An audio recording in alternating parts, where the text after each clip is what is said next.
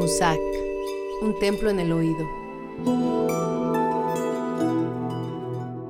Onironauta. Soñaba que estaba dormida acostada en mi recámara y que un ruido fuerte me despertaba. El ruido venía desde arriba, el estudio, y era como si arrastrase en un sillón. Pensé que eso quería decir que alguien intentaba entrar desde la terraza y que empujaba el sillón que estaba contra la puerta. Estaba asustada y me pareció prudente hacer comprender a quien fuese que estaba despierta, pero hacérselo comprender sin que se diese cuenta que yo sabía que era él, para que así se pudiera retirar sin mayores males. Me levanté y desde la puerta de la recámara hablé en voz alta hacia arriba. Dirigiéndome al gato le pregunté, ¿Qué jaleo es este, Gordy? Di un paso más hacia adelante y en ese momento sentí con horror espantoso algo detrás de mí que más bien salía de mí misma y simultáneamente comprendí que no era verdad haber oído ese ruido peligroso arriba, pero que yo había en cierto modo querido oír esa amenaza fuera y arriba, pero que en realidad estaba siempre junto a mí y en mí.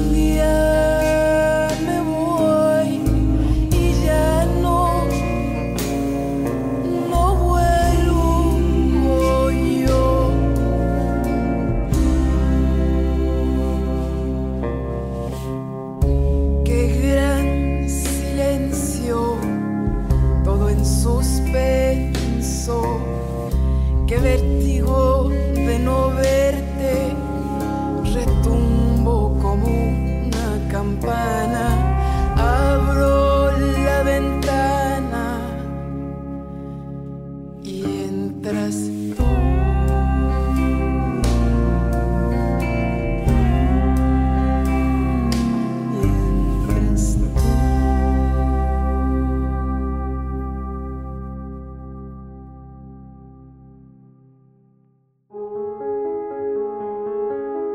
Diferencia de lo que sucede en la vigilia, durante el sueño el sonido no me ubica espacialmente en el lugar por el que se desplaza mi cuerpo. Mientras duermo, sé que idealmente este permanece en reposo, y si acaso el movimiento al que se limita es a cambiar de posición fetal a la de alguien que se arroja al agua usando como tabla a la almohada. Y en tanto el cuerpo de carne descansa, mi cuerpo onírico se prepara para iniciar uno de sus viajes, en donde camina, brinca, vuela, nada, cae, se desplaza. Y es en esas capas de realidad que se crean durante el sueño que los sonidos producidos por los objetos del mundo concreto y los seres que permanecen despiertos se disuelven y se mezclan, crean.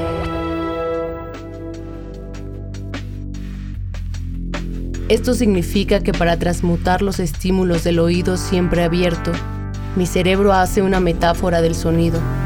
Las imágenes oníricas se sincronizan temporalmente de forma tan perfecta con el estímulo sonoro que la mente no considera lo que viene de afuera como un ruido, sino que el inconsciente construye una historia a partir de él. El martilleo del vecino es una puerta que alguien toca sin que le abran nunca. Con el sonido llega la imagen, pero una imagen simbólica. ¿Cómo es que puede explicarse tal sincronía? ¿Cómo es que no existe un desfase entre la imagen, su narrativa y el sonido? ¿Por qué para cuando suena el despertador, mi inconsciente tiene lista la historia con la que evadirá el momento de despertar?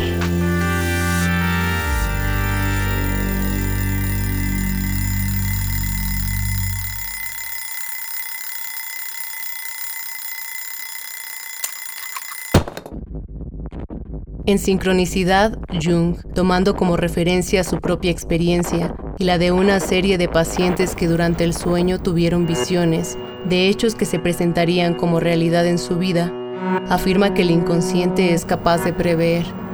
Es el sexto sentido.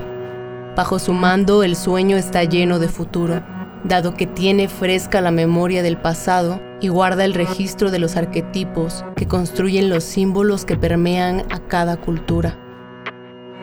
Asimismo, en él confluyen todos los tiempos, pues se sueña en presente.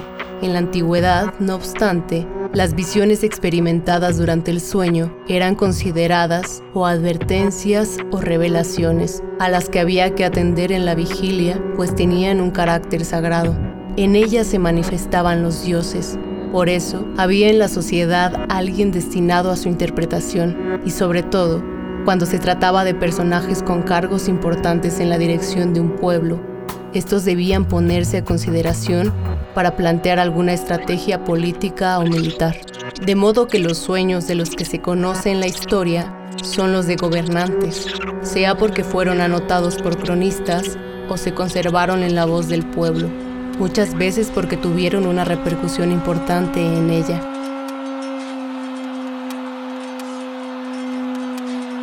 Juan de Torquemada, por ejemplo, narra un sueño recurrente de Tezosomoc, en el cual Azcapotzalco era destruido y Nezahualcóyotl, convertido en águila, le abría el pecho y le comía el corazón, y que otra vez, tomando forma de león, le lamía el cuerpo y chupaba la sangre. Torquemada relaciona el sueño con la imaginación desbordada y cuenta cómo Tezosomoc desde entonces comenzó a guardar un desprecio injustificado a Nezahualcóyotl la influencia del sueño fue tal que incluso el día de su muerte, Tezosomoc lo contó a sus hijos con la orden de asesinar a Nezahualcóyotl, aunque estos nunca lo lograron.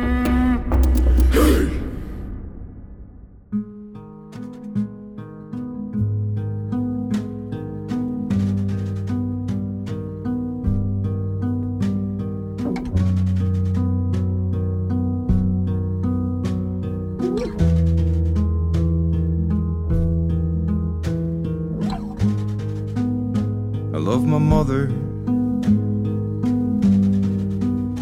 I love my father. I love my sisters too.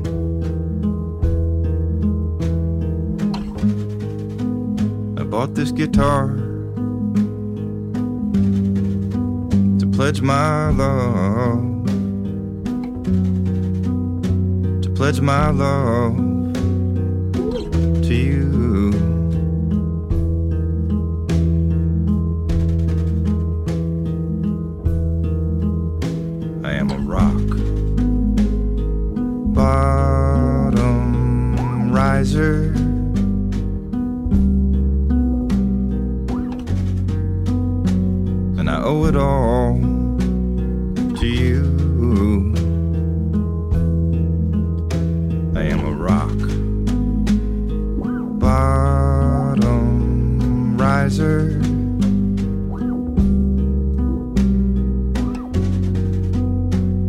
owe it all to you.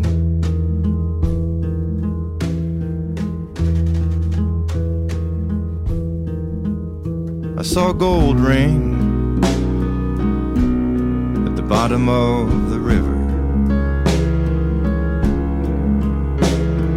glinting at my foolish heart.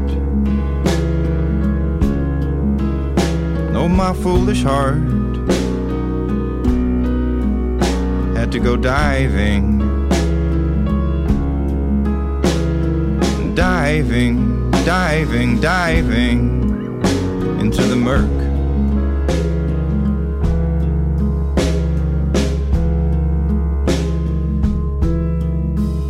And from the bottom of the river,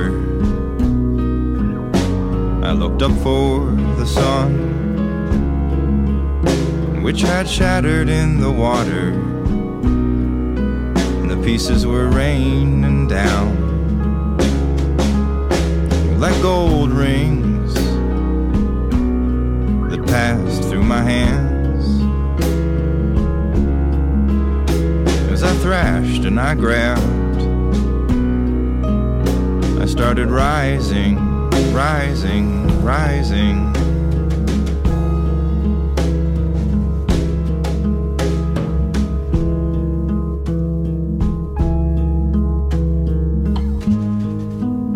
Left my mother. I left my father. I left my sisters too. I left them standing on the banks. And they pulled me out this mighty, mighty, mighty river.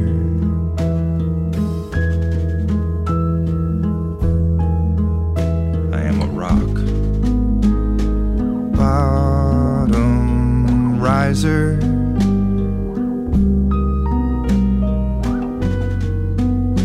And I owe it all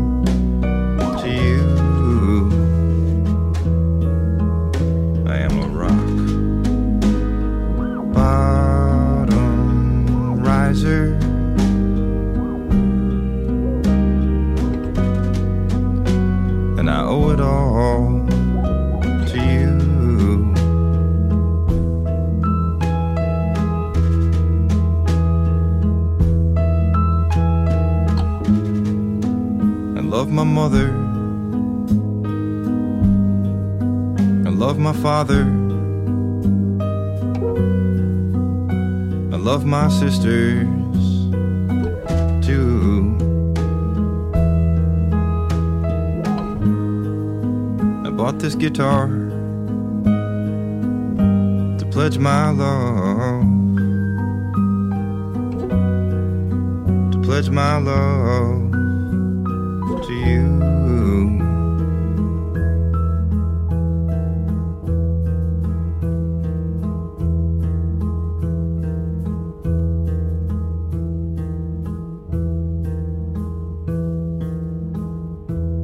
Cuando los relojes de la medianoche prodiguen un tiempo generoso, iré más lejos que los bogavantes de Ulises a la región del sueño, inaccesible a la memoria humana. De esa región inmensa rescato restos que no acabo de comprender, hierbas de sencilla botánica, animales algo diversos, diálogos con los muertos, rostros que realmente son máscaras, palabras de lenguajes muy antiguos y a veces un horror incomparable al que nos puede dar el día. Seré todos o nadie, seré el otro quien sin saberlo soy, el que ha mirado ese otro sueño en mi vigilia, la juzga resignado y sonriente.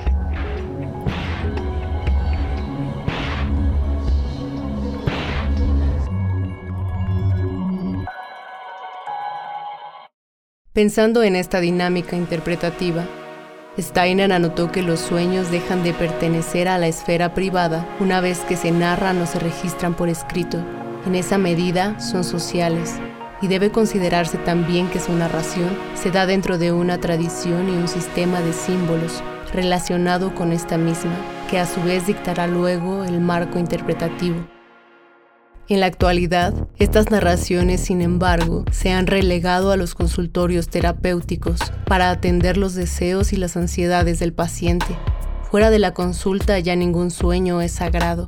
Forman parte de un segmento vergonzoso de la psique o se cuentan como anécdotas asociadas a lo extraño.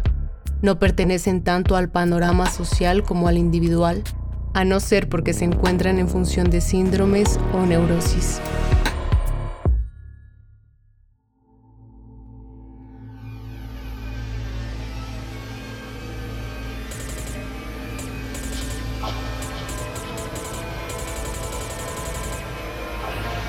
Cabe señalar, no obstante, que el sueño, al estar sujeto a las leyes también de la memoria, pone a tartamudear constantemente los elementos de la narrativa, ya que una vez fuera de él, nunca sabemos a ciencia cierta quiénes son todos sus personajes. Muchas veces no reconocemos el lugar donde se desarrollan y el tiempo en el que lo hacen no es el de la vigilia, por lo que las secuencias de acción, de escenario y personajes no se corresponden desde las leyes del lenguaje. Lo que tenemos si acaso más claro es lo que sentimos, porque la sensación que provocan es lo que permanece al despertar. Por ello, Freud los definió entre tanto como la actividad anímica del durmiente durante el estado de reposo, de modo que la protección psíquica de ese espacio puede tener una repercusión en la vigilia. En época de guerra, neutralizar la actividad onírica por fármacos ayudaba a controlar a la población, pues descubrieron más dócil a aquella gente que no soñaba.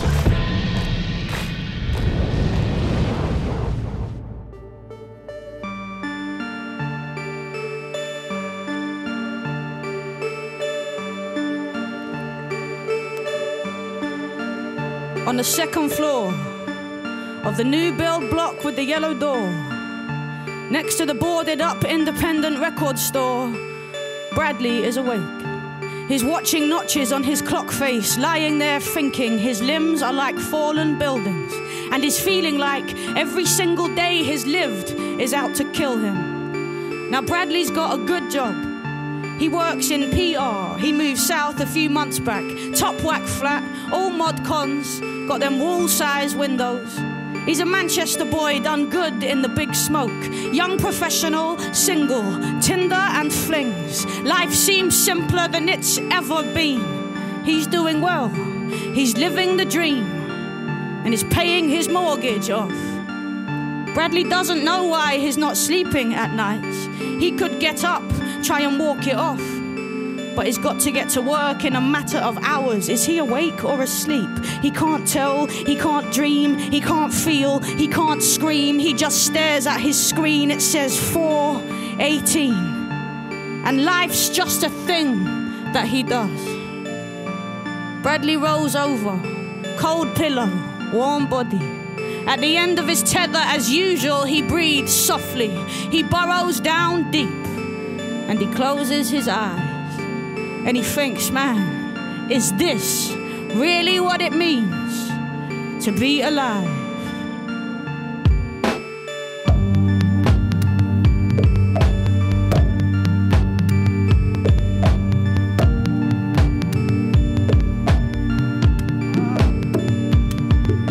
The days go past like pictures on a screen. Sometimes I feel like my life is someone else's dream. Most days I'm dazed, walking around, I'm working, talking, perking up. But always feel I can't be certain that I've woken up at all. Is this life? Will this pass? This feeling like I'm looking at the world from behind glass. Even when I'm laughing hard or falling on my or half plastered before it's even dark. Or when some hard bastard barges past. When I'm passing my targets at work, I can't shake the feeling that life hasn't started its worst. In the evenings at parties, I'm standing apart. My heart's hard, I can't hardly be heard. Still, I'm harping on, barking out words. Is this me?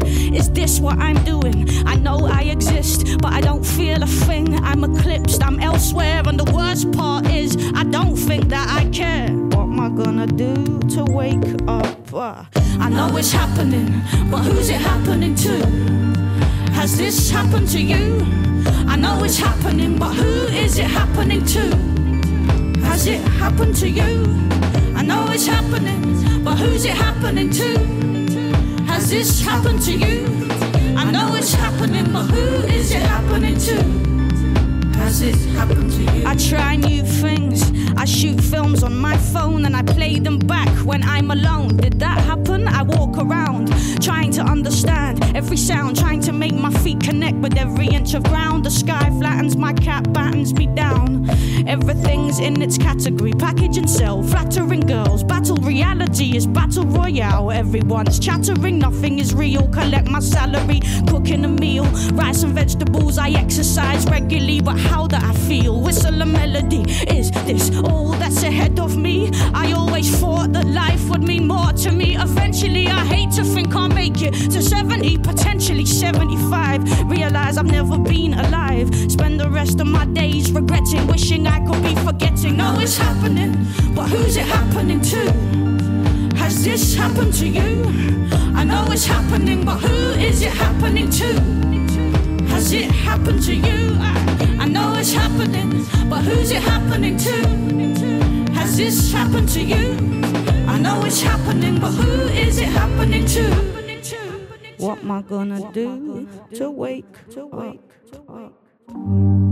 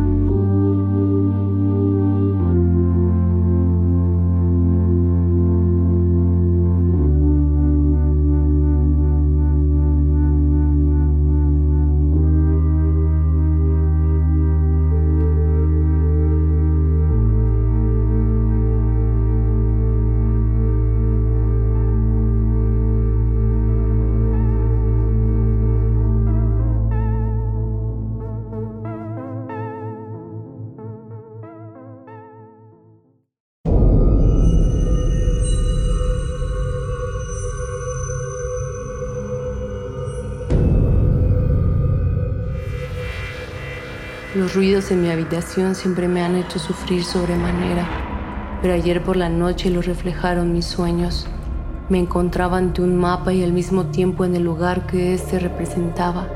El terreno tenía un triste aspecto, tremendamente inhóspito. No podría decir si su desolación era la de los desiertos rocosos o la del vacío fondo gris del mapa, solo poblado por letras unas que describían una curva como siguiendo la línea de una cadena montañosa. Las palabras que formaban se hallaban separadas unas de las otras, unas veces más y otras menos. Sabía o me di cuenta que me encontraba en el laberinto del oído, pero el mapa era al tiempo el del infierno.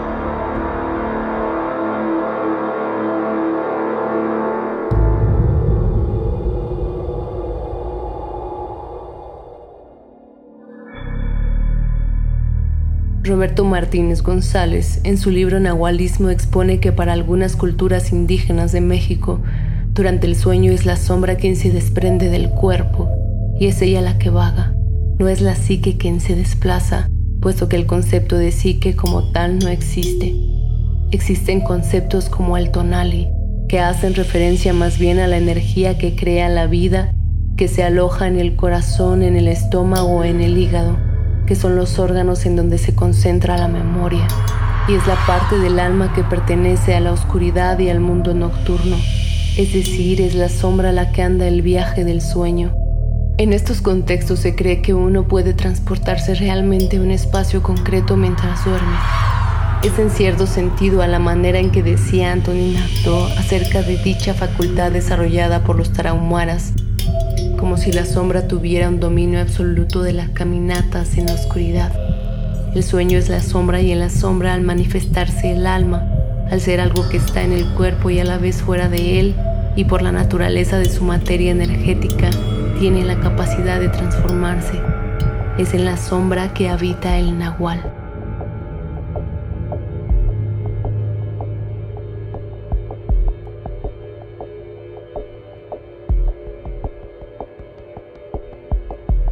A propósito de culturas donde se habla de experiencias extracorporales, donde la esencia de la vida se desprende del cuerpo sin dejar de estar conectado a él, y considerando que el oído en la muerte como en el sueño sigue en funcionamiento, el Bardo Todol, libro tibetano de los muertos o la liberación por la audición, es cantado al oído del cadáver para guiar al muerto, y así su espíritu no vague ni se quede perdido en la tierra se le recuerda su aprendizaje de la meditación, pues toda meditación era una preparación para la muerte.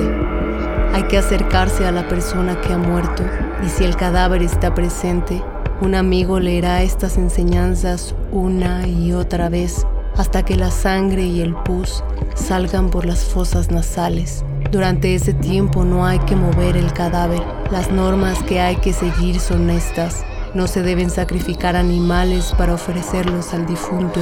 Amigos y parientes no deben llorar y entristecerse o hacer ruido en presencia del cadáver y deben realizarse tantos actos de virtud como sea posible.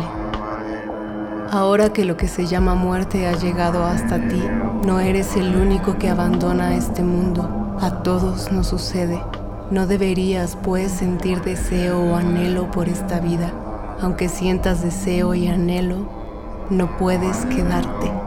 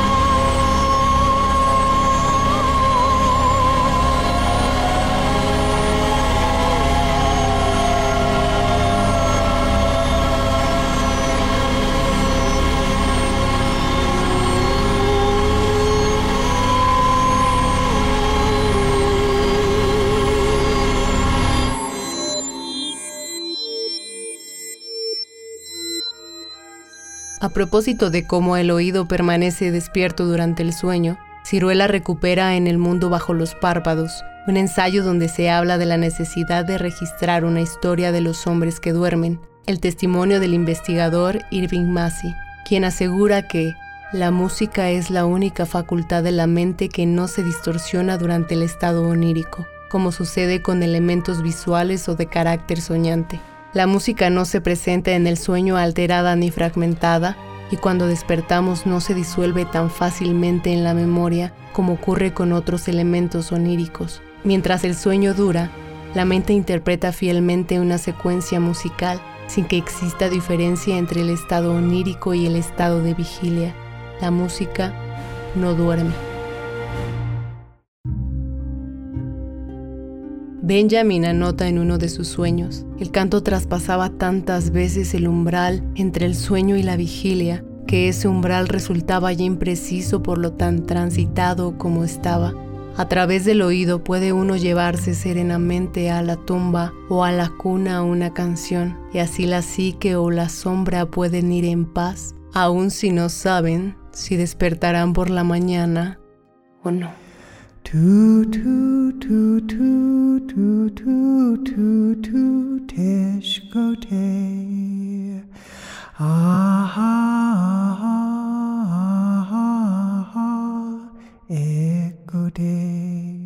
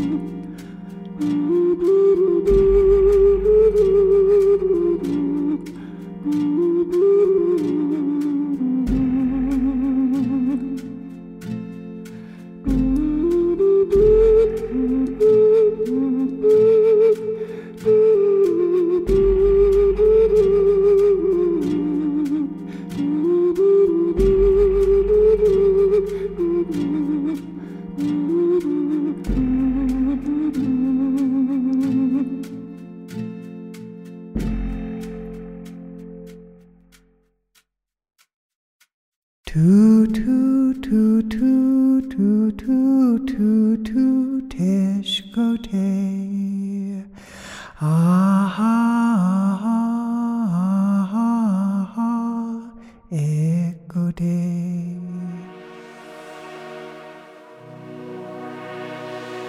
Musac, un templo en el oído, es una producción de En el Bus para Radio Rufino del Museo Tamayo de la Ciudad de México. El guion y la locución son una obra de Patricia Arredondo. La grabación y diseño de audio están hechos por Asgard Mendizábal. En esta emisión se citaron los libros Cartas, Sueños y otros textos de Remedios Varo, Sincronicidad de Carl Jung, La interpretación de los sueños de Sigmund Freud, Monarquía Indiana de Juan de Torquemada, El mundo bajo los párpados, de Jacobo Ciruela, El bardo Todol, o Libro tibetano de los muertos, traducido por Agustín López y María Tabullo. Sueños de Walter Benjamin, en traducción de Juan Barja y Joaquín Chamorro Mielque, así como el poema El sueño, de La Rosa Profunda de Jorge Luis Borges. Las canciones que sonaron fueron Abro la ventana, de Laza de Cela.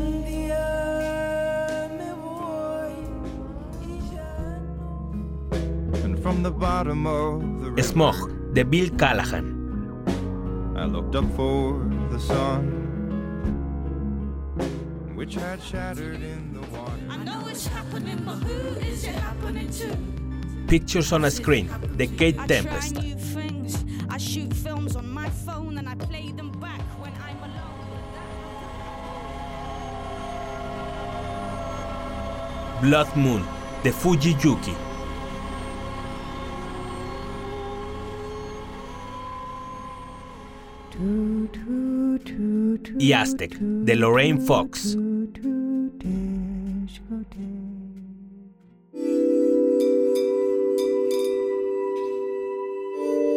Musak, un templo en el oído.